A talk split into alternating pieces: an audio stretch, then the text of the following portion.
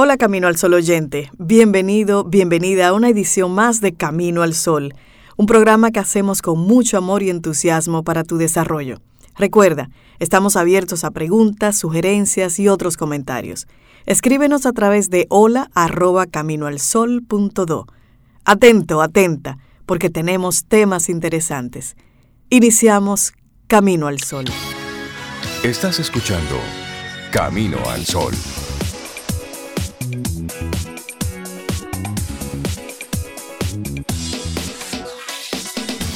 Bueno, y hoy tenemos un programa así bien cargadito con muchos colaboradores, invitados que estaremos tocando varios temas y todos tienen un hilo conductor.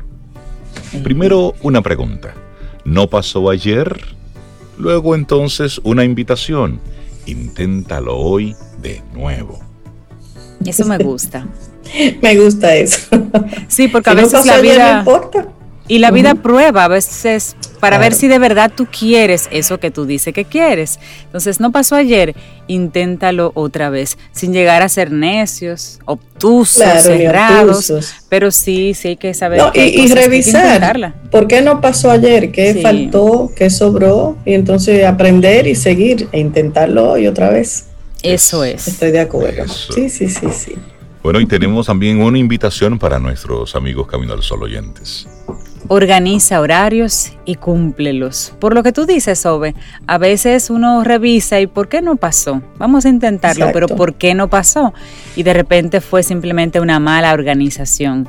Y ya lo comentamos ayer en, bueno, parte de la reflexión y del contenido, que a veces las personas tienen buenos sueños, pero en la ejecución se caen porque no planifican, porque no saben escribir bien la ruta para alcanzar lo que quieren. Entonces aquí organiza tus horarios y cúmplelos y que en ese horario pues obviamente esté incluido lo que tú quieres, que no sean solamente las agendas de terceros. Bueno, y nuestra actitud Camino al Sol para hoy persiste. Si te lo dice tu intuición, todo está conectado, ¿eh? Porque hay momentos donde tú sueltas. No funcionó ayer, mira déjame dejar eso tranquilo, que por algo será. Pero si tu intuición te dice, hey, aquí hay algo, bueno, pues Sigue. persiste, persiste. De eso se trata la, constancia. Hay que estar muy, muy atentos, muy despiertos, Rey, para Cintia, para poder percibir esa, esa de la intuición. A veces uno, como decía Cintia ahorita, se vuelve tan obtuso que no la ve, que no la siente, no la percibe. Y entonces, tú sabes, no le salen las cosas como, uno lo había planificado. Entonces hay que persistir y estar abierto a las señales de esa intuición. Eso, y bueno, arrancamos nuestro programa Camino al Sol con esa buena vibra, con ese buen ánimo. Repetimos, estamos ya a primero de septiembre, el séptimo mes en el que estamos ya lidiando con, con el tema del coronavirus. Wow.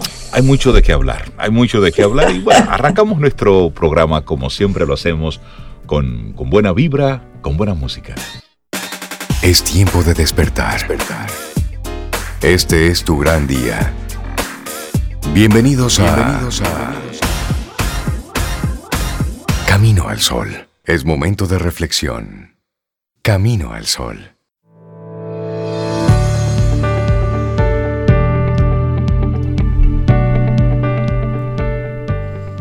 Intentar, intentar, intentar y seguir intentando. Esa es la regla que debes seguir para convertirte en experto en cualquier cosa. William Clement. Continuamos camino al sol, pero que ese intentar tenga clara esa intención, porque si no se convierte en necedad y a lo mejor en una pérdida de tiempo. Es, correcto. y terminas, en lugar de lograr lo que querías, termina ser que te cansado. Exactamente. si uno se dispersa en lo que quiere hacer, bueno, no llega muy bien. Por lo pronto, deje de quejarse y haga que las cosas pasen. Eso. Esa es nuestra reflexión para el día de hoy. Sí. Claro, es que si queremos realmente conseguir resultados sorprendentes, hay que dejar esa actitud de víctima y convertirse en protagonista de tu vida. Con frecuencia el autor, que es especialista, dice que escucha vendedores que le dicen, es que mi jefe no lo aprueba, es que el cliente solamente compra por precio, es que las políticas de la compañía, que el sistema de información, ay, el sistema, todos le echamos al sistema. Los discos duros. Es que los de finanzas no le aprueban a mercadeo, es que mercadeo no da promociones, es que los de despacho, los de producción, bueno. En serio, dice él, todavía estamos con eso. Todavía estamos pretendiendo que son los demás los que tienen el poder de que no cumplamos las metas. En este caso, metas relacionadas con ventas por el ejemplo que fuimos dando. Pero en serio, todavía estamos en eso. Y no es la actitud que tomamos frente a las cartas que tenemos, o más bien, no. La importancia de las comas. No es la actitud que tomamos frente a las cartas que tenemos. Es en gran medida parte de lo que hace que en muchos casos un vendedor simplemente se justifique por condiciones externas que son absolutamente incontrolables, que por supuesto es parte de la dinámica de los mercados, pero son las reglas de juego a las que todos nos enfrentamos. No podemos seguir sobe echándole la culpa a los demás. Así es, y, tampoco a otras áreas, como decía Cintia, tampoco a los clientes, ni al clima, ni a las condiciones económicas o a una nueva ley. Los demás no son los responsables de nuestro destino. Uno es responsable de su propio destino. Uno no puede esperar a que le pasen las cosas. Uno tiene que hacer que las cosas pasen. Y esa es la diferencia entre un vendedor exitoso o una persona exitosa, una persona segura de lo que vende, de lo que hace, segura de sí misma, y una persona que simplemente es víctima o se hace la víctima de todo lo que le sucede. Y usted decide cuál es la posición que va a tomar y qué actitud va a tener. ¿Cierto, Cintia? Claro, claro. Lo que no podemos cambiar, ahí estará. Pero enfoquémonos y gastemos la energía en aquello que sí podemos cambiar, en aquello que sí podemos trabajar e incidir, en aquello que sí podemos mejorar. Está en nosotros, no en el jefe, no en la empresa, no en el presupuesto, ni las leyes, ni el clima, como decía Sobe. No es en nadie de ellos, está en cada uno de nosotros el que logremos hacer la diferencia. ¿Y cómo se hace eso? Con magia, pero la magia se llama voluntad. Así es. Bueno, la voluntad es la esencia de todo y de allí parte todo. Si uno no quiere movilizarse, nada le va a funcionar. Algunas veces le preguntan al autor de este artículo, un consultor de mercadeo, por ejemplo, ¿cómo hago para convencer a un cliente de que el mercadeo es importante? Y él le responde, bueno, convencer a un cliente yo no convenzo a un cliente, yo no trabajo con clientes que tenga que convencer de que hacer marketing es importante. Yo trabajo con clientes que son conscientes de que hacer marketing es importante y les ayudo a eso, que es diferente. Cuando no se tiene la disposición o la actitud, va a ser mucho más difícil. Un profesor alguna vez le preguntaba a sus alumnos, una vez que dictaba una charla en una prestigiosa universidad. David, ¿cómo hago para que estos muchachos sean más conscientes de lo que estamos trabajando, le tomen amor a los temas que estamos viendo? La respuesta fue, bueno, profesor, eso no es problema suyo. Usted pone las herramientas y la plataforma, pero la actitud está en cada uno de ellos y si los alumnos quieren ir a la universidad a chatear, arreglarse el pelo, tener otras conversaciones, eso no es problema del profesor, ¿eh? Ese problema es suyo, de cada uno de ellos que están ahí yendo a perder el tiempo y por supuesto se verá reflejado ¿dónde? En las notas. Pero la responsabilidad es de cada quien y eso hay que tenerlo claro. Por supuesto. Lo que no te toca, no te toca. No es tuyo. Sí, no te y ahí con el caso de los, de los docentes, si bien es cierto que hay que tener y desarrollar buenas estrategias de didáctica, no es menos cierto que hay una responsabilidad que le corresponde completamente al estudiante, porque el docente no es un entertainer del estudiante. Usted no está ahí para entretener ni hacer la clase divertida. Es para mostrar un conocimiento. Claro, claro. Aunque use estrategias que puedan ser divertidas, pero sí. Y, y, ahora en la virtualidad eso, eso se hace mucho más evidente, esa responsabilidad que tiene el estudiante en su propio aprendizaje. Claro. Uno a veces cree que es responsable por el comportamiento de los demás. No hay una expectativa más utópica que pretender cambiar a los demás. Y pasa en todo, ¿eh? pasa a veces en la pareja, que uno cree que puede cambiar a la señora o al señor, lo va cambiando a uno, y no es eso. Cada uno tiene su realidad y cada uno puede hacer una realidad diferente, pero es entender que cada uno asume su propia responsabilidad. Anthony de Melo, un sacerdote jesuita de la India que murió hace unos años, tenía una frase que suena un poco dura, pero captura la esencia de este mensaje y es la frase, oigan bien, no intentes enseñar a cantar a un cerdo porque pierdes tu tiempo y el cerdo se enoja. si no hay voluntad, no hay absolutamente nada y si no hay responsabilidad, es muy, muy, muy difícil. Bueno, eh, perdonando a los cerdos que nos perdonen por el ejemplo. Mire, no podemos seguir esperando a que las cosas pasen. Hay que hacer que las cosas pasen. Listo. Hay que hacer que las cosas sucedan y no quedarnos simplemente siendo víctimas de lo que nos pasa. Si esta es la posición, mejor ni esté en ventas o en el área donde usted no esté haciendo lo que puede hacer. Váyase a otra área o al mundo contemplativo hasta que encuentre un Eso motivo. Chévere. Eso es muy chévere, porque la sí, vida pero hasta en ese mundo hay que asumir la responsabilidad. Claro, claro. no, no, no, hay víctimas ahí, no. Y no se puede parquear ahí tampoco. La vida está llena de eventualidades, de circunstancias que nos dificultan las cosas.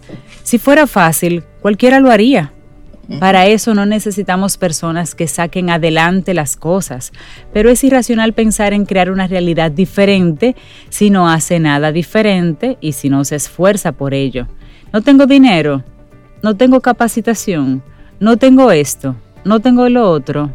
No, señores, deje de quejarse. Eso, y seamos responsables de nuestra propia vida, de nuestro propio destino, de nuestra propia carrera comercial.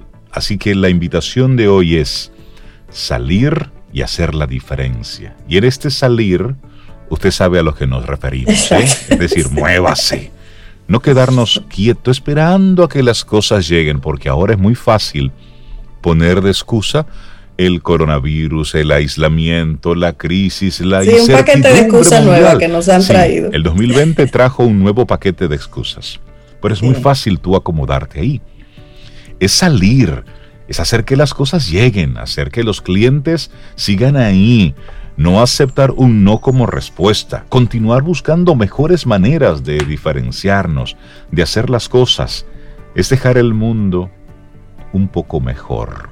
El resto se quedarán esperando que las cosas pasen, pero la invitación desde Camino al Sol es que salgas y que hagas la diferencia, que el mundo, sí, el mundo necesita lo que tú tienes para darle.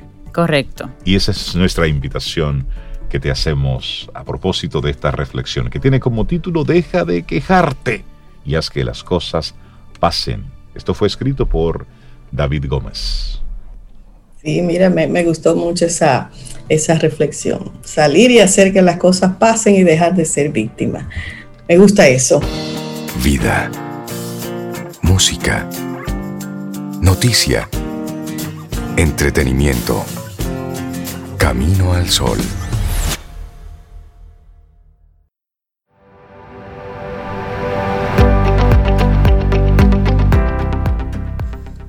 Si las nubes están bloqueando el sol, siempre habrá un rayo de luz que me recuerde que debo seguir intentándolo.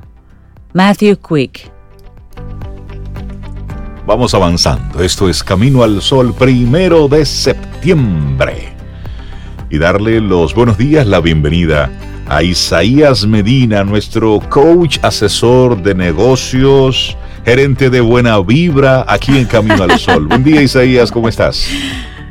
Buenos días, Isaías. Buenos días, gente linda, hiper, mega, ultra, archi, recontra bien. Eso. Todo va marchando. Como dice el, adagio judío, Gaxón le toba. Eso. fue lo que se tomó en el cristianismo diciendo que todo obra para bien. Y si no va ah, marchando, lo empujamos. Y hace un par de días lo veíamos, lo tiramos, lo jondeamos.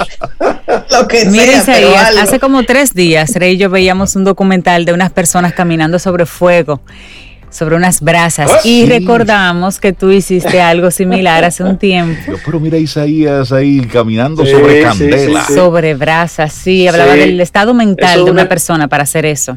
Eso, eso es una experiencia muy linda. Claro, hay gente que me han dicho, ven acá, Isaías, pero para yo alcanzar metas y objetivos, yo tengo que hacer eso. no tengo que, caminar en candela.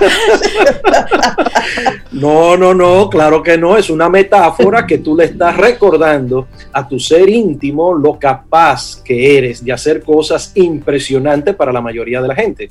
Y, y por ejemplo, tener una relación de pareja linda, armoniosa, hay que tener temple hay que tener unas condiciones de verdad de querer hacer cambios trascendentales en nuestras vidas. Y no estamos hablando de, alcanzar, de ser multimillonario. Tener una relación linda es más difícil inclusive que, que volverse rico. Y eso es lo que uno recuerda en esos talleres así, donde puedes romper inclusive una flecha con el cuello, donde puedes doblar una varilla de construcción con el cuello junto con otra persona, donde puedes caminar sobre el fuego a 700 grados Celsius. Esas son cosas que son posibles y no es que tiene que estar en un estado de levitación, tipo Buda, no, para nada, para nada, es una cuestión de la actitud, de la templanza, del objetivo, del darte cuenta de, es la definición de conciencia, conciencia es darse cuenta de lo capaz que eres. Así es, una experiencia muy linda, pero hace mucho que no la hacemos ya. Sí, sí, sí. En fin.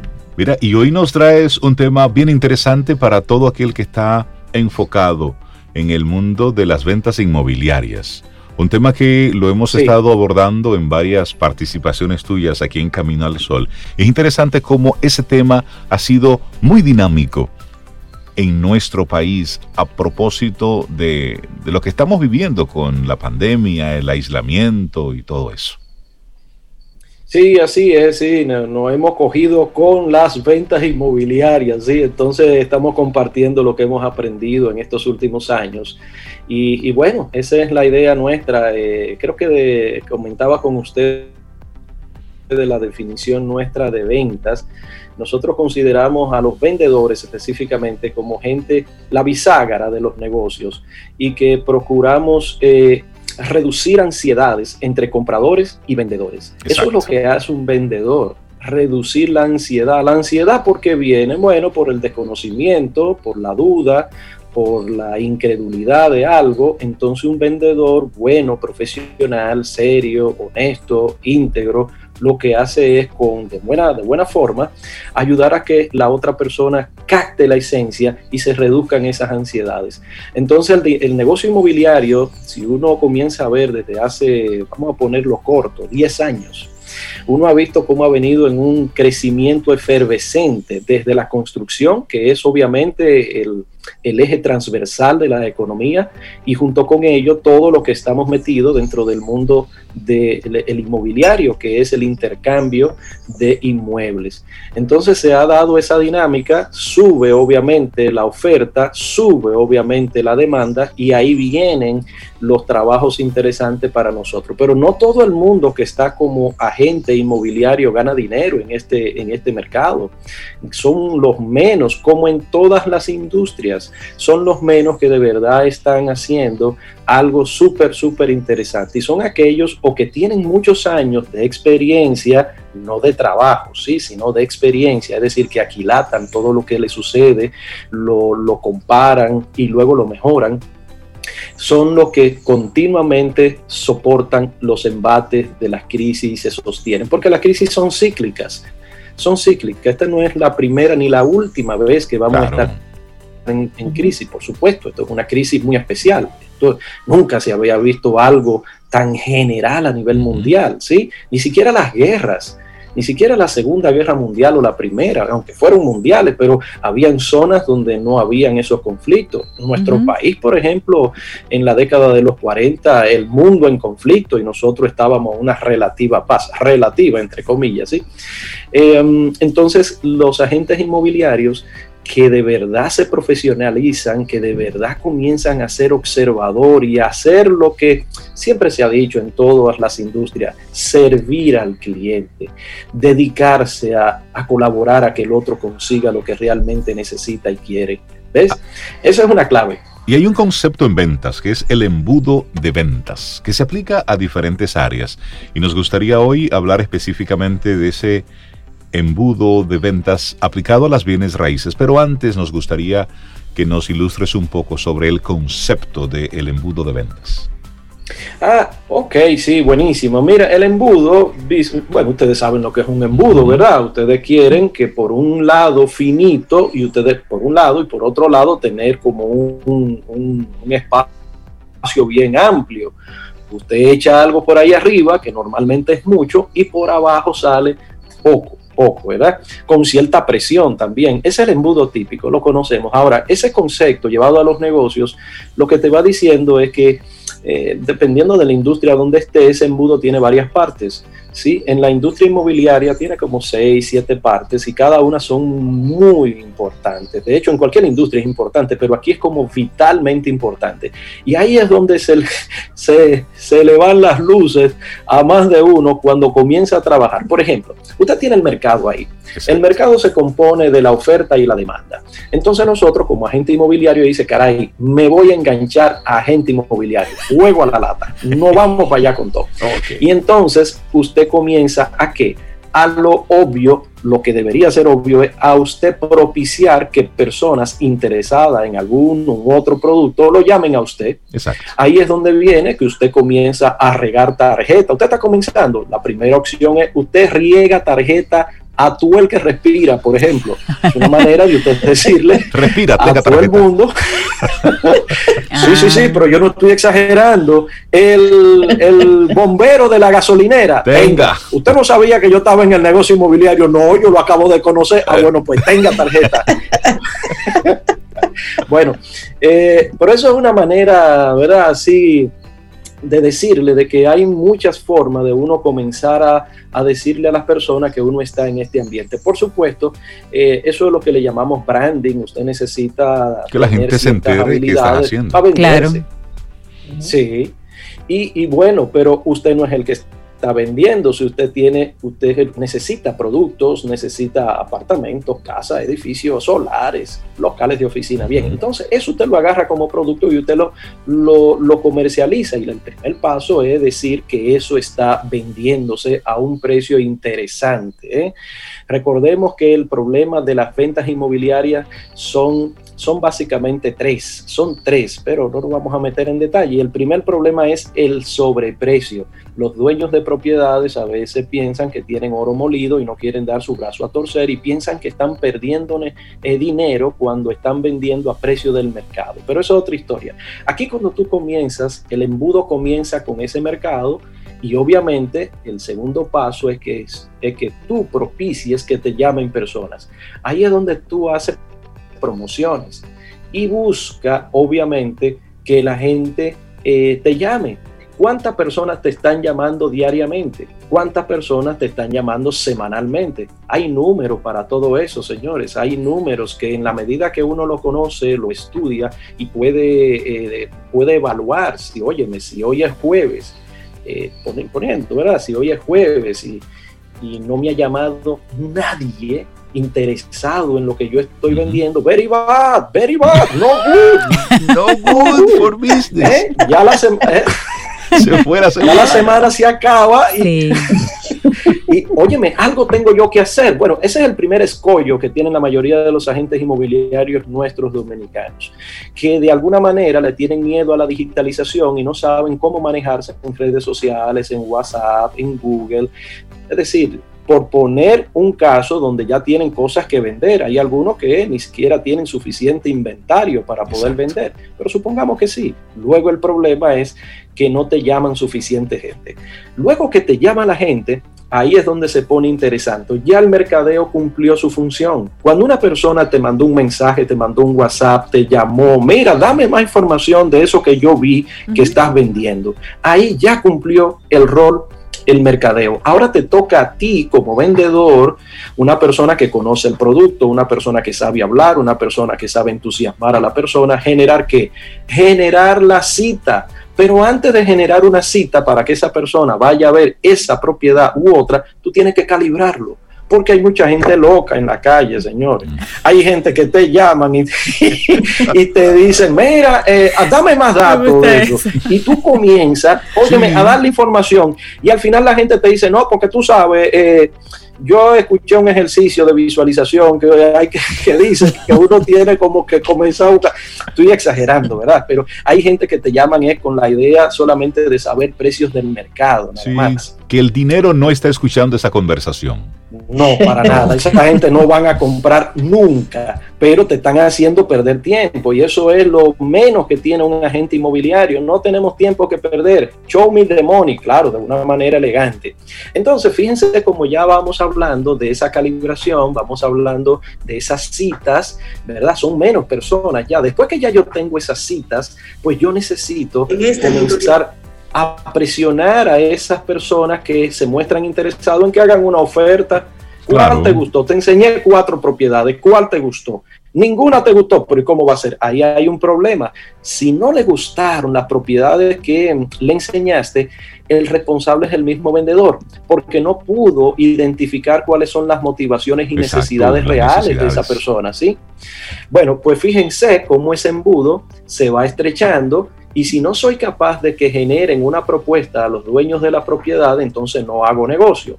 Pero supongamos que sí, que le hacen una propuesta. Ah, entonces viene la parte del papeleo, el, el, aspecto ya, digamos, legal, hacer contratos, validar que el IPI esté pago, el IPI, impuesto al patrimonio inmobiliario, es el 1% anual del, de la diferencia que hay de 7.7 millones en adelante. Esa, son la esa es la exención que hay. No pagas impuesto anual si tu propiedad vale menos de 7.7 millones de pesos. En fin, 7.3, eh, perdón. En fin, el tema es que necesitas trabajar con esa parte del papeleo, de verificar las cargas y gravámenes. Hay personas que le tienen demasiado miedo al aspecto legal. Por supuesto, el agente inmobiliario eh, no es abogado. Yo siempre sugiero que busquen un experto, un abogado, el que va a comprar que tenga su abogado y el que va a vender que tenga su otro abogado. Hay veces que te dicen, ¿y tú no conoces a alguien? Ah, sí, yo conozco a 10 gente que son abogados, expertos en leyes inmobiliarias y uno le refiere a alguien, ¿verdad? Entonces, fíjense, al final ya lo único que queda es el cierre. El cierre, la firma. Y por supuesto, eso se refrenda con el pago, según el acuerdo, a la cuenta de parte del vende del comprador hacia el dueño, eh, perdón, de parte del que compra hacia el dueño vendedor. Y finalmente todo cierra cuando el billetico de comisión de honorarios llega a tu cuenta, ¿sí? Porque hasta que no cobra, no hay negocio, no se ha cerrado la venta. Claro. ¿sí? Ese es el flujo, señores. Ese es el flujo natural. Si no te está yendo bien, tienes que identificar dónde te estás enchivando. Normalmente es al principio del embudo. No tienes suficiente personas que te llamen regularmente. Y si lo tienes, entonces no estás siendo tú capaz de entusiasmar suficientemente a esa persona para generar esas rutas y que comience ya el proceso a, trabajar por sí. Hay algunos números, es decir, de cuántos contactos, de cuántas llamadas hay posibilidades reales de negocios. Sí, miren, eh, el que mejor tiene establecido esos números es en Estados Unidos, que son locos furiosos con medir todo. Sí. En Estados Unidos dicen que si tú tienes una base de datos de 60 personas que tú conoces, que te conocen a ti personalmente, dos personas mediante a ellos, no ya sean ellos o ellos siendo los intermediarios, dos personas en un año te van a comprar algo. Ok, dos personas. Ahora, si tú tienes una base de datos que no te conocen, que no te conocen, de alrededor de 120 personas más o menos, una persona, si le da seguimiento continuo, una persona al año te va a comprar. Esos son datos en Estados Unidos. Aquí estamos en el proceso de medir eso, a ver qué tan real es en este mercado, pero lo que sí sabemos es lo siguiente, que es algo más o menos parecido. Que tú necesitas entre 30 y 40 llamadas semanales, oiganlo bien, entre 30 y 40, eso es mínimo, eso es mínimo. Si tú estás vendiendo, digamos, un proyecto donde hay 30, eh, 50 apartamentos, eh, debería ser mucho más para poder dinamizar el juego. Pero personalmente tú necesitas entre 30 y 40 llamadas. Esos son personas diferentes todas, preguntándote precio, que tú le des más detalles, que tú le mandes la fotografía, el video, para ellos ver más. Claro, de esas 30, 40, oigan bien, es semanal, estamos hablando de más de ciento y pico de personas al mes y ahí es donde está el tranque de la mayoría de nuestros colegas inmobiliarios. Para ser capaz de generar esa cantidad de prospectos, hay que poner dinero en la mesa, hay que invertir en comunicación tradicional y comunicación digital ah, pero ustedes saben la historia, no quieren invertir. y no quieren. ¿Y cómo, entonces piensan que le van a llegar los procesos? No, no, no, no, no, mandrá que el mago, el, qué sé yo, eh, no, que algo va a suceder. Que, que, se va a dinamizar. Entonces, pero claro, hay, hay que entender también la, la, la, manera. La mayoría de la gente inmobiliario nuestro, en nuestro país, eh, es una persona que, digamos que se recién arranca, ha tenido una oportunidad de alguien que le da una propiedad para vender y ellos se autoproclaman agentes inmobiliarios. Pero que hacen una cosa y tienen eso en paralelo, no se dedican. Sí, sí, sí, sí. No, es, no son, digamos, full time en el negocio inmobiliario, son eh, part time, ¿verdad? Es ocasional. Pero bien, ese es un detalle porque hay, la mayoría de los entrenamientos soy como incisivo en eso, señores el emprendedor es lo más parecido a la definición que daba San Pablo de la fe, la certeza de lo que se espera y la convicción de lo que no se ve. Usted arranca un negocio y ya sin usted ver un resultado, es decir, que la caja registradora suene, usted tiene que poner dinero antes de que la caja registradora suene, para que suene, no es al revés. Usted quiere, voy a poner un número, 50 mil pesos mensuales usted tiene que estar clarísimo que va a tener que buscar entre el 20 y el 30% de ese monto para usted invertirlo. Que no, que sí, le estoy diciendo que es así. Porque hay veces que quieren que sea al revés. No, yo invierto después que el negocio me dé. Es que así no funciona. No, funciona así. Eh, bueno, es parte de la dinámica ¿Eh? Tú decías, mencionabas que, estás muy sujeto a las personas que tú conoces y a las personas que, te conocen y que te tienen confianza. Y por ejemplo, a veces vemos casos de una persona que vende propiedades en la playa pero la persona vive en la playa y cena en la playa, en el restaurante y conoce a los vecinos, y entonces ella les vende las propiedades porque ella está ahí y conoce a esas personas y se les facilita el proceso más que a una persona que está en Santo Domingo, aunque haga publicidad, porque no tiene la conexión personal con los propietarios de esas viviendas. Entonces, tal vez tú recomiendas que la gente también encuentre el nicho en donde puede tener la oportunidad. Si tú, por ejemplo, te involucras en, en, qué sé yo, en grupos de la iglesia, pues ahí debe estar tu, tu rebaño. ahí debe estar tu, sí, tu target, digamos, porque ahí te conocen. Si trabajas en una universidad, pues la gente de esa universidad y los estudiantes. Claro, es una forma, cual si fuera un contrabando que lo hace hasta más atractivo en la universidad. Profe, tengo un apartamento para, para usted. Se parece, lo vi y es igualito a usted. Mira, pero de repente hay oportunidades así. Sí. Suena, suena cómico, pero es así cuando nosotros estamos en, un ambiente, el X que sea cualquiera, uno tiene que respirar ese ambiente. Yo recuerdo cuando me metí a algunos grupos de negocios, eh, eh, ¿cómo se llaman? De multinivel, funcionan, atención, muy bueno, por cierto. ¿eh? entonces siempre nos decían, usted tiene que ser producto del producto. Y aquí en este negocio tiene dos secciones eso. Primero que usted tiene que hablar siempre de su negocio de manera positiva, de manera proactiva. Eh, eso siempre tiene que ser viendo a todo el mundo con la posibilidad de que es un un prospecto, alguien que se va a interesar. Recordemos que la segunda variable que decía Maslow en su famosa pirámide, necesitamos techo, todo el vivo necesita un techo propio, quieren propio.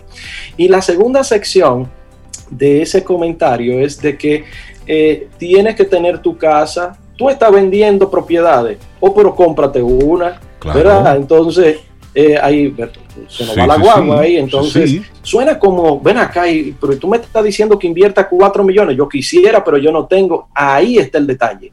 Ahí tienes que hacer un plan para ser capaz de tu poder comenzar a ser un coherente, le llamamos, ¿sí? Coherente con lo que estamos vendiendo. Una gente que esté vendiendo carros, ¿Cómo va a estar cogiendo carro público? No, no, no, no, no, no, no, no. Tiene que coger un préstamo, que sea con el dueño de y comprarse con, y ponerse, ¿verdad? Bueno, pero nada, son de las secciones. Eh, Cintia, diciéndote o respondiéndote, sí, los nichos, los posicionamientos en este negocio pagan. Cuando tú comienzas a identificarte como un experto en áreas turísticas, cuando te comienzan a identificar como experto en áreas de, negocio, por ejemplo, locales comerciales, naves industriales, esas son habilidades diferentes. Estamos hablando ya por el tipo de producto, pero también está la segmentación o el posicionamiento por zona geográfica, ¿verdad? Es decir, una persona que vive en Santo Domingo puede tener una eventualidad de tener proyectos en la zona eh, turística, pero eso, eso es coyuntural, pero su negocio principal debería ser alrededor de donde esa persona vive. Pero eso es ya, digamos, otro trabajo que hay que hacer para ayudar al agente inmobiliario a posicionarse regional, eh, geográficamente o por precio o por tipo de producto. Son los tres tipos de posicionamiento que existen en el negocio inmobiliario. El embudo en las de ventas en el mundo inmobiliario. Isaías Medina, muchísimas gracias por, por compartirnos esta información que, aunque está muy enfocada hacia las ventas, perfectamente la podemos extrapolar hacia otros negocios. ¿Usted quiere que suene la caja registradora? Bueno, pues invierta, venta, metas en eso de forma bien activa y vívalo. Disfrútese eso, forma parte de lo que somos. Así es que muchísimas gracias por toda esa buena energía. Si alguien se quisiera tomar un cafecito contigo, meterse en el mundo inmobiliario, ah. ¿cómo se pone en contacto? Bien, bien. Lo primero y la forma más fácil es tomando los entrenamientos que damos abierto al público. Son, este jueves comienza uno, se llama Gerencia Inmobiliaria. Son 10 horas de puro combate por Zoom. Sí, hablamos, hablamos de todo y mucho. Son, se graban y luego la persona tiene acceso a las grabaciones para poder ver todo eso. Gerencia inmobiliaria. Nos pueden llamar al 829-884-3600. 829-884-3600. Gracias a ustedes, gente linda. Ya tú sabes. Un abrazo, gracias. Gracias. Eso es puro combate, me gustó eso. Hay combates que son buenos, muy buenos. Vida. Música. Noticia. Entretenimiento. Camino al sol.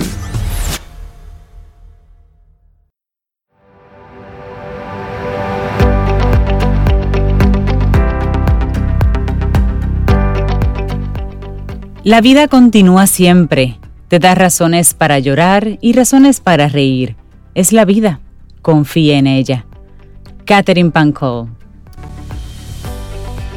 Vamos avanzando, es martes, seguimos, esto es Camino al Sol y te recuerdo que a través de caminoalsol.do podemos conectar y quedarnos ahí durante todo el día.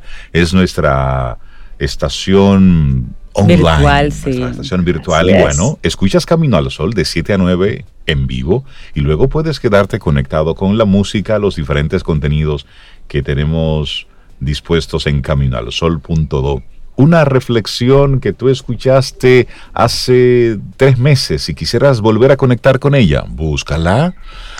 ¿Te gustaría hoy escuchar sobre, eh, no sé, tirar para adelante, darle con todo, póngala a sí mismo, darle para adelante con todo. En la búsqueda, claro. Y va a salir y, sale algo ahí. Varios, varios. Quisieras volver a escuchar a Don Rey. Bueno, pues entra ahí, tenemos un segmento muy especial donde hemos ido colocando todas esas reflexiones y momentos que compartimos con papá.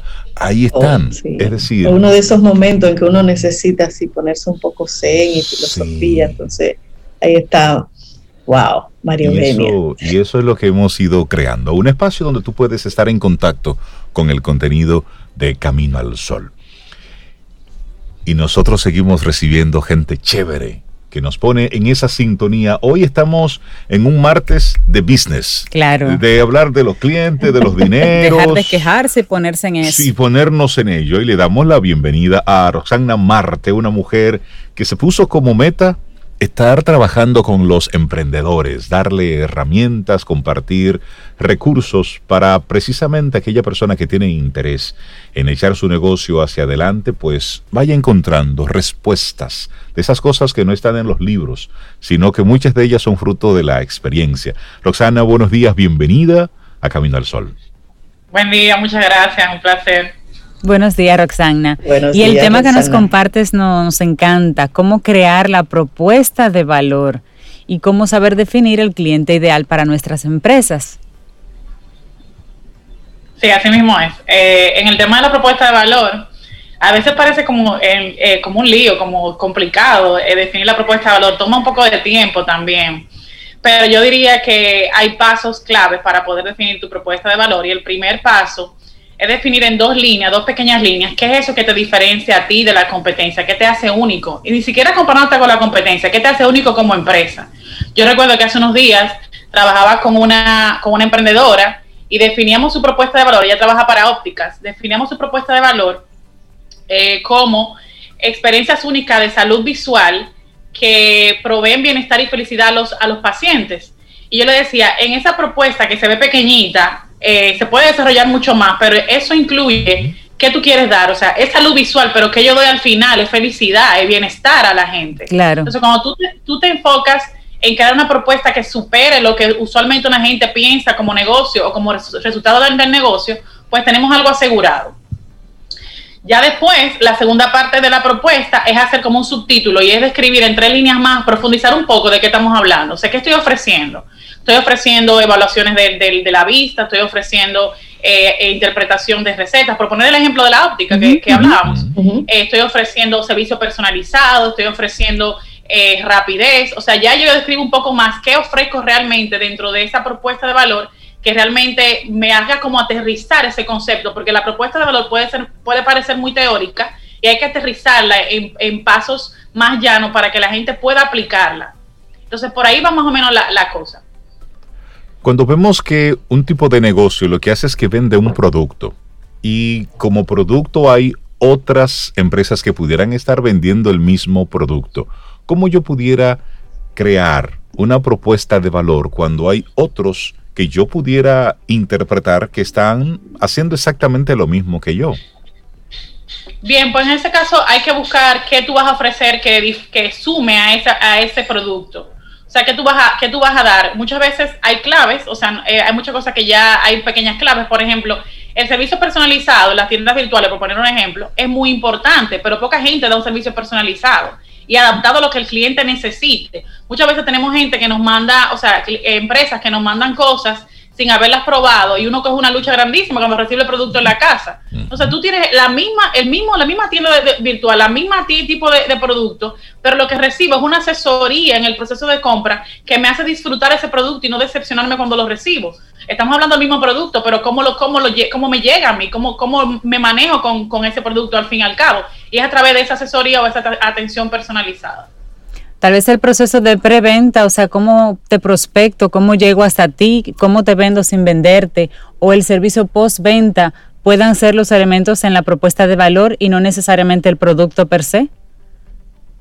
Sí, claro. Eh, el hecho es, realmente la propuesta de valor se, se, se define a lo que voy a recibir. Incluso a nivel ya conceptual, la propuesta de valor, lo que es el value proposition, como se investigó, que fue un, un, un, profesor hindú, que Prajada, creo que lo he mencionado aquí, que Prajada decía que la propuesta de valor es más que un evento, es más que un producto. La propuesta de valor es un cúmulo de experiencias finales okay. que yo tengo con un producto, es la relación completa con mi producto.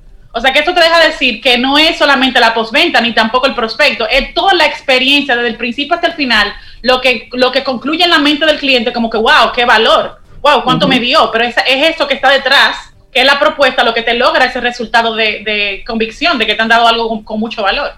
Sí, mira, un ejemplo que, que yo he valorado mucho de ese tipo de servicio. Hay una página web que es un producto específico que se vende para fines educativos y no es barato, es costoso.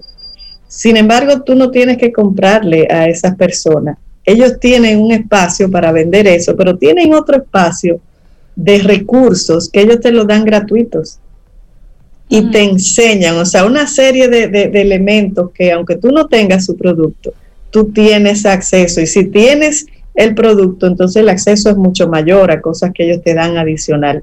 A eso se refiere esa propuesta de valor de, que, tú te tú mencionas, eh, Rosana. Porque yo me quedé enganchada con eso, ¿eh? Sí, es por ahí. Y, es de mi página de referencia, sí, realmente.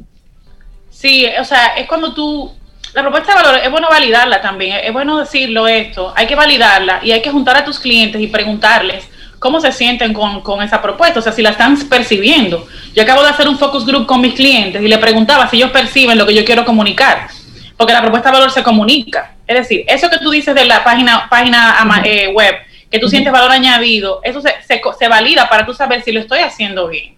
Entonces, es importante eh, em, saber si, si, porque tú puedes tener una propuesta muy chula, pero si en la práctica no funciona, ¿cómo tú sabes que si, está bien? Solamente como personas como tú que perciben ese valor en la propuesta, tú dices, ah, pero espérate, está funcionando. O sea, la gente percibe que yo quiero dar bienestar, que quiero dar felicidad, que quiero hacerte la vida fácil en una página web la gente lo, está sintiendo. Entonces ya ahí tú tienes una seguridad de que puedes seguir trabajándola para seguir potenciándola para que más clientes la vean. Claro, excelente. Roxana, eh, la propuesta de valor de una empresa, una vez definida y que es sentida por los clientes que utilizan ese producto o ese servicio, pudiera fidelizar a esa gama de, de, clientes. Sin embargo, una propuesta de valor bien definida, bien llevada a cabo, pudiera permitirle a una empresa también mejorar sus precios, o sea, incrementar sus precios y que el cliente entienda que aún así vale la pena pagarlo? Sí, claro que sí, sí. Acuérdate que hay clientes que no pagan, no, no tienen sensibilidad por precio, sino por calidad y por experiencia. Son los pocos, pero hay un público cautivo allá afuera que quiere una experiencia superior y que está dispuesto a pagarte si tú le das ese nivel de calidad. Claro que sí. Como decía Warren Buffett, si usted necesita y quiere algo, usted no pregunta por el precio. Y si usted pregunta por el precio, usted no está preparado para ese algo. eso da para mucho, eso da para mucha tela que cortar, pero dentro del tema que estamos abordando hoy está ese saber definir al cliente ideal para nuestras empresas. ¿Qué tan importante es para un emprendedor, para una empresa, saber cuál es su tipo de cliente ideal. ¿Eso se puede diseñar, se puede elegir, se puede decidir? Sí, claro, claro que sí. Em, hay que definir básicamente algunas diferencias con respecto al público objetivo que tiene que ver más con el tema demográfico y psicográfico y lo que es un cliente ideal o buyer person. Son cosas un poquito diferentes. El buyer person o la cliente ideal es mucho más personalizado. O sea, yo digo, yo soy María, me gusta la vida saludable eh, me encanta eh, los temas de liderazgo, abundancia y, economía o finanzas. Eh, pero tengo problemas de disciplina, tengo dos hijos y tengo muy poco tiempo. O sea, yo comienzo con, el, con ese ejercicio de darle nombre y apellido a ese buyer person o a ese cliente ideal. Yo comienzo a ver el buyer person o, o ese cliente ideal como una persona con necesidades puntuales es un gran descubrimiento. Para mí, personalmente, pienso que ese es un gran descubrimiento esto con esto en marketing, porque dejo de pensar en que si edad, lo que gana. O sea, no, no, no, eso no define lo que mi cliente va a querer. Mi cliente va a querer como ser humano ese problema de disciplina que tiene, cómo se lo voy a solucionar. Ese, ese deseo de, información sobre crecimiento personal, cómo se lo voy a dar. Y ahí con esa definición de ese cliente puedo em, resolver un montón de problemas que no me estoy dando cuenta de que lo está teniendo si me quedo solamente en el segmento o en el famoso nicho y no profundizo en su necesidad. totalmente. Me parece interesante ese, ese enfoque que estás planteando ahí. Cuando hablamos finalmente de propuesta de valor, ya tú lo definías al principio. Cualquier empresa de cualquier producto, de cualquier servicio, tiene necesariamente que hacer ese ejercicio que tú mencionabas. Realmente sí, en el mundo de, hoy, digamos, en bajo lo que hemos avanzado como, como industria en el tema de los negocios, es importante tener una propuesta de valor porque te acelera el proceso, eh, Reinaldo, te acelera el proceso de crecimiento.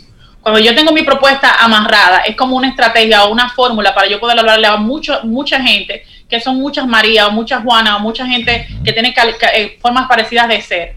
Y esa propuesta, mientras la gente se vaya identificando, lo que pasa con Nike, lo que pasa con Apple, lo que pasa con Google, la gente no somos diferentes todos, pero dentro de un punto en, en concreto nos unimos todos al mismo tiempo con respecto a la necesidad que tenemos sobre esa marca. O sea, yo prefiero tres mil veces comprar un Nike que comprar a veces otras marcas, o comprar un Reebok que comprar cualquier otra marca. ¿Por qué? Porque siento algo en esa propuesta que me llega eh, adentro, ya es una cosa personal, que me convence de que esa marca me está dando algo que no me lo está dando nadie y que yo me siento exclusivo, me siento único, la palabra único se repite mucho en este asunto, y me siento tan único que, que le tengo fidelidad a esa marca, como decía Cintia.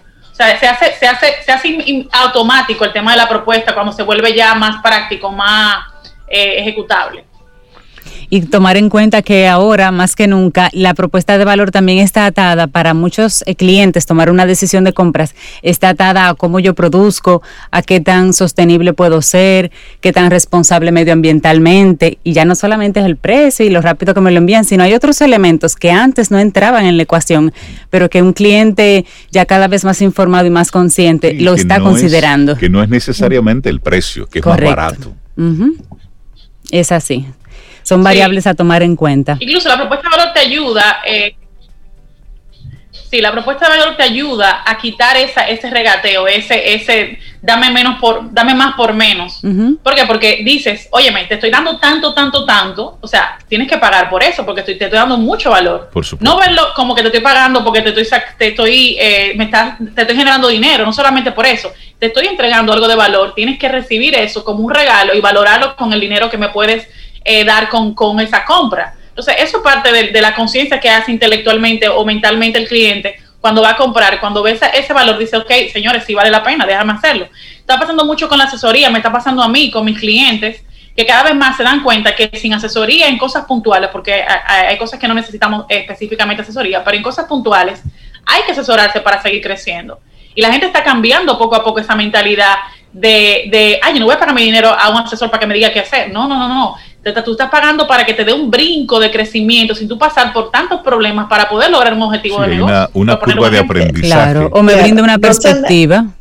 Rosana, y, y, por ejemplo, un emprendedor está iniciando y no tiene mucho con qué jugar y además tiene como muchas, muchas eh, puertas abiertas. ¿Cuál sería la clave para un emprendedor buscar eh, ese, ese sentido hacia el cliente que tú planteas, ese valor de mi producto? Tú sabes que yo me, yo me, me, obsesioné un poco con esto de la propuesta y, grabo mucho, guardo mucho en Instagram posts sobre propuesta, incluso sigo el hashtag. Tú sabes que esa curiosidad te ayuda mucho como emprendedor y te hace abrirte, abrirte los ojos y la, y la mente en el proceso de crecimiento que tú tengas como emprendedor. Es ese poco a poco, sin, sin cansarte ahí, buscar, buscar, estudiar, actualizarte. Ya llega un punto que solo no vas a poder, perfecto, solo no puedes, buscas ayuda, pero estás en eso.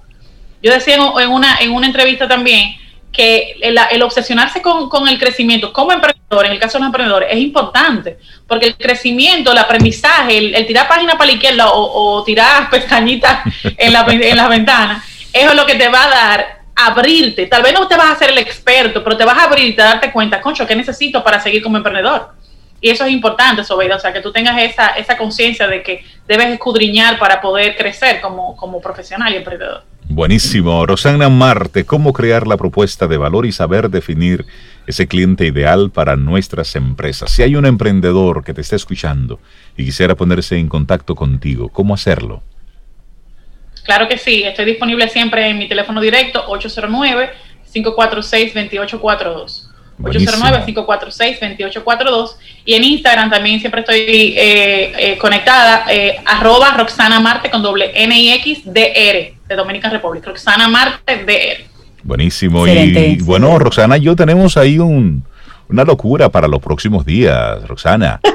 Sí, para finales de septiembre, principios de octubre, vamos a estar eh, con, un, con un taller de comunicación oral para emprendedores, precisamente ah, para poder tener esa conversación uno a uno con aquellos emprendedores que entiendan y necesitan herramientas para poder llevar su discurso un poquitito más allá, cómo hacer presentaciones de ventas, cómo poder tener ese contacto directo con, con sus clientes, a lo mejor con inversionistas.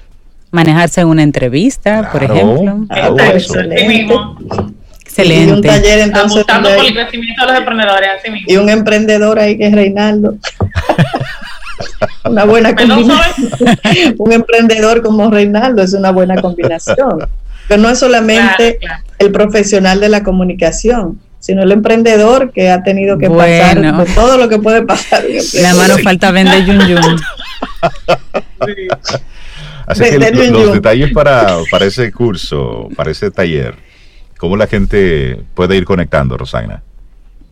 Sí, me pueden escribir a, mi teléfono, como les comentaba, por WhatsApp, eh, al 809-546-2842. Ahí yo les paso la, la, info sobre general sobre el, sobre el curso, los detalles, el contenido, todo lo que van a aprender, los detalles de, de costo también, y ahí conversamos y cuadramos cualquier cosa. Chévere. Bueno, pues que tengas un día espectacular, que tengas un muy buen día y ya nos estaremos conectando de nuevo. Un abrazo, Roxana. gracias. Gracias, Roxana. Lindo día.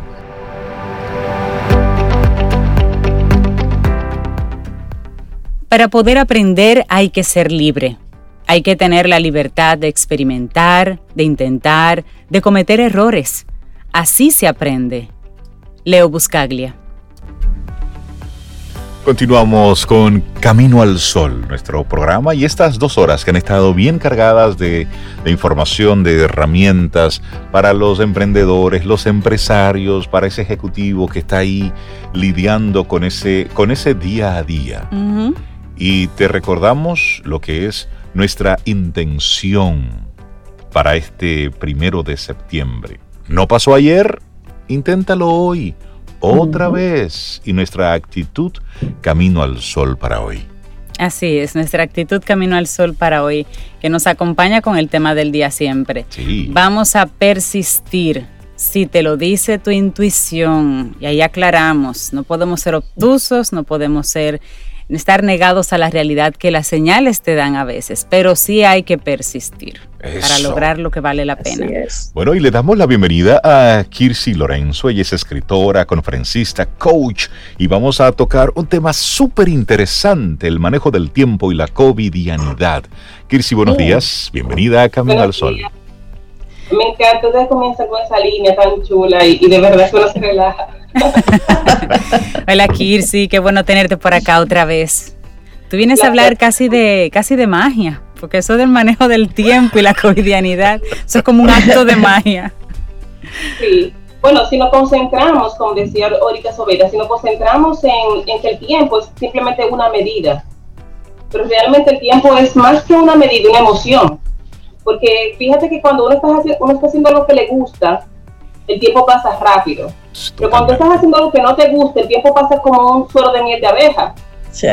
Entonces, ahora mismo, en este momento, tenemos tantos retos emocionales. ¿Cómo yo hago con mi tiempo para, para poder hacer que este tiempo pase de la mejor manera para mí y para los míos? Entonces, eh, es importante abordar el, el, tema del tiempo como una emoción, como una energía. Y esa energía, todo es energía. Y desde esa perspectiva de la energía, donde yo pongo mi atención, ahí va mi energía. Exacto. Entonces, mucha gente ahora mismo quiere ser productivo. Tenemos el reto, señores, de que viene el año escolar en dos días. Es decir, eso está a la vuelta de la esquina. Y ya no tenemos el mismo, la misma estructura familiar. Hay unos que, hay unos que la mantienen, otros por seguridad han decidido eh, quedarse solo en casa. Entonces, ¿cómo yo voy a hacer con escolares, con, el, compromiso con mis hijos, ya que va a ser definitivamente, por lo menos al principio, en el hogar, seguir con un compromiso laboral y también las labores de, los oficios. Sí, todo eso con las mismas 24 horas. Exacto. Así es. ¿Cómo yo me voy a hacer con ese tiempo para que me rinda y yo no quedar en el camino drenado? Que eso es lo que le pasó a mucha gente cuando eh, comenzó el COVID en marzo y nos tocó terminar los dos últimos meses, dos o tres meses de clase, terminaron nosotras las madres, con todo lo que implicaba. A eso mucha gente le tiene mucho miedo. El, el asunto es que eh, sufrimos, y ahí viene una energía, sufrimos porque queremos, tenemos unas expectativas y queremos que nuestro mundo siga exactamente como nos funcionaba antes. Y creo, que ese es el, ese es, y creo que ese es el gran reto. Es decir, tenemos una dinámica, y ya está implícito en el tema, una covidianidad que no teníamos en marzo. Entonces, hay algo que cambió, independientemente de que haya un volver de nuevo poco a poco al movimiento, al salir de casa, algunos trabajos puntuales, pero hay una realidad y es que todo esto cambió. ¿Cómo, Crisis, podemos entonces plantearnos esa reestructuración de nuestro calendario, de nuestro tiempo? ¿Cómo manejar de manera efectiva este nuevo tiempo? Sí, lo primero es que tener, el paso número uno es tener un objetivo, un objetivo claro.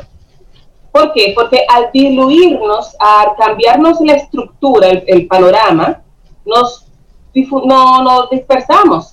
Y mucha gente dice, mañana lo voy a hacer, como ustedes dijeron ahora mismo en la frase del día, mañana lo voy a hacer, y se levantan y se sientan frente a una televisión en vaca hasta las seis de la tarde. Sí, viendo Netflix ahí. Entonces, después, entonces se puede un sentimiento, porque eso no es malo.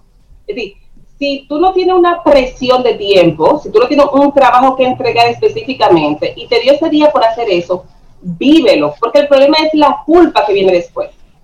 Esa hace daño. ¿Ok? Esa es la que hace daño, porque obviamente nuestro ritmo de trabajo cambió y eso no es bueno ni es malo, eso es. Es, es tener la capacidad de adaptarnos y luego cuando las cosas comiencen a fluir, volver al ritmo que nos gustaba. Pero ahora mismo nosotros vamos en queue y mucha gente no lo quiere aceptar, para lo bueno o para lo malo.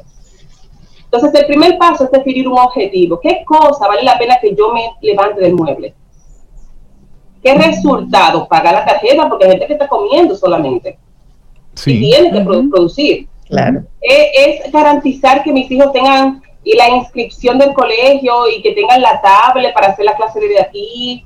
Eh, eh, es, es mi salud porque estoy viendo que estoy adquiriendo un sobrepeso. ¿Qué objetivo, qué, qué razón debe ser para ti, no para el mundo ni para el vecino, para ti? Lo suficientemente emotiva, porque recuerda que hablé de, de que todo es una emoción, para que te saque de esa zona de confort que no es tan confortable.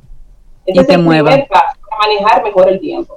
Entonces, una vez yo defino un objetivo que a mí me motiva, entonces viene la segunda parte, crear un plan. No tiene, no, tiene que ser algo complejo.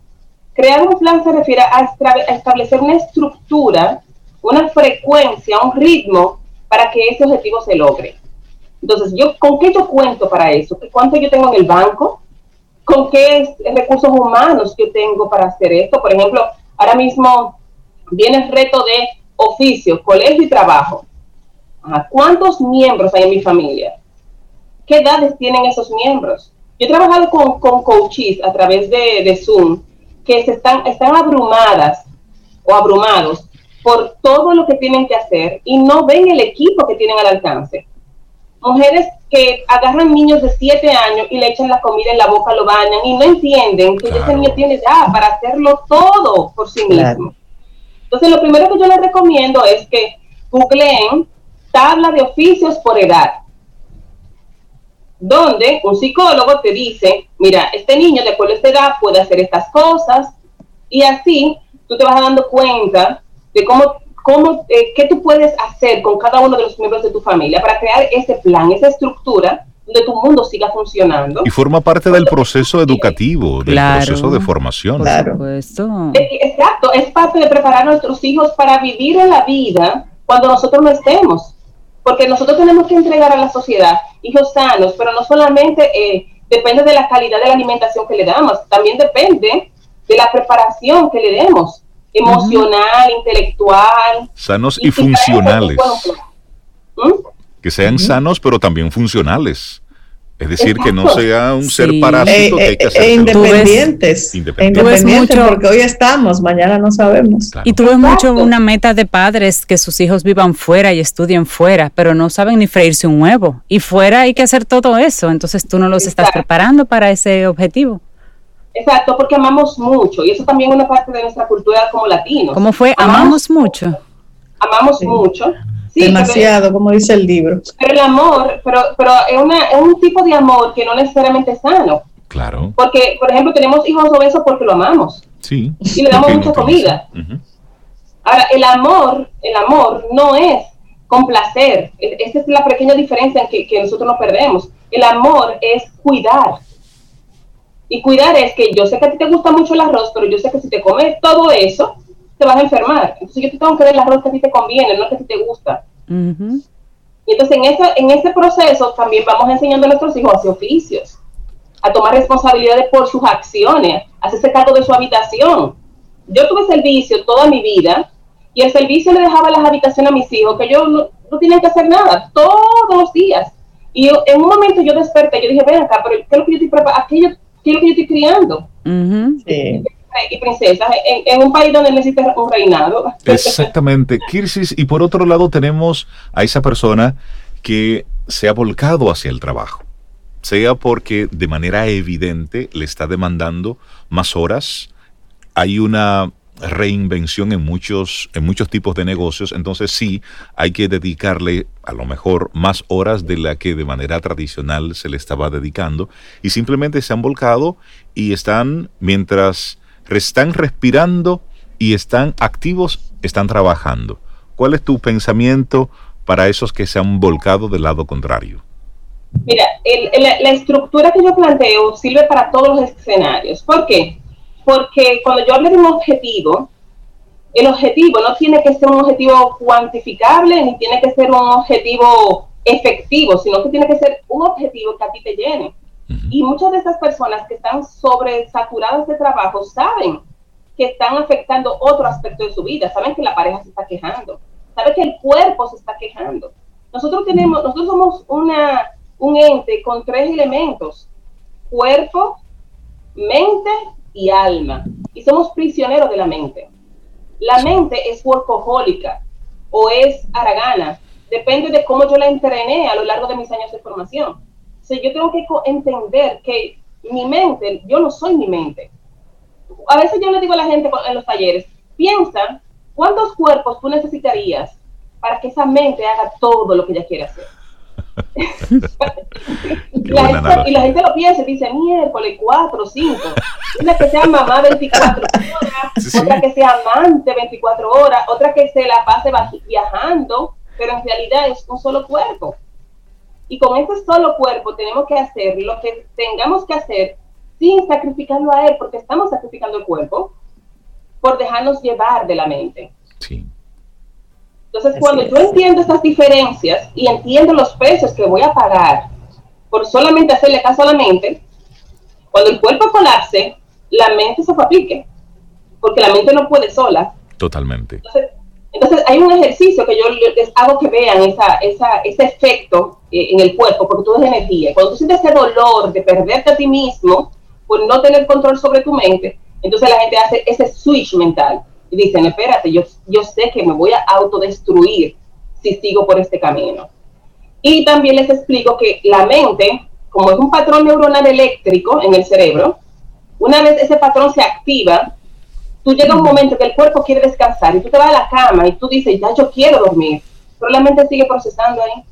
Totalmente. O sea, cuando la gente se da cuenta de eso, dice, es verdad, yo estoy mal, no es el resto del mundo que está mal, soy yo que me estoy manejando de una manera que no es eficaz ni eficiente para mí. Y se pagan unos precios muy altos, emocionales y económicos.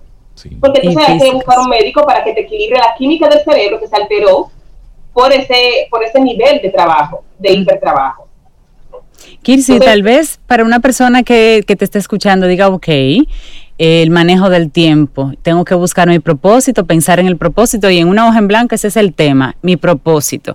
Pero ¿cómo entonces yo hago un, digamos, una especie de calendario de cómo voy a manejar el tiempo? ¿Comienzo por las culpas? Porque cuando yo siento culpa de algo es porque yo sé que eso está descuidado. Comienzo anotando las culpas.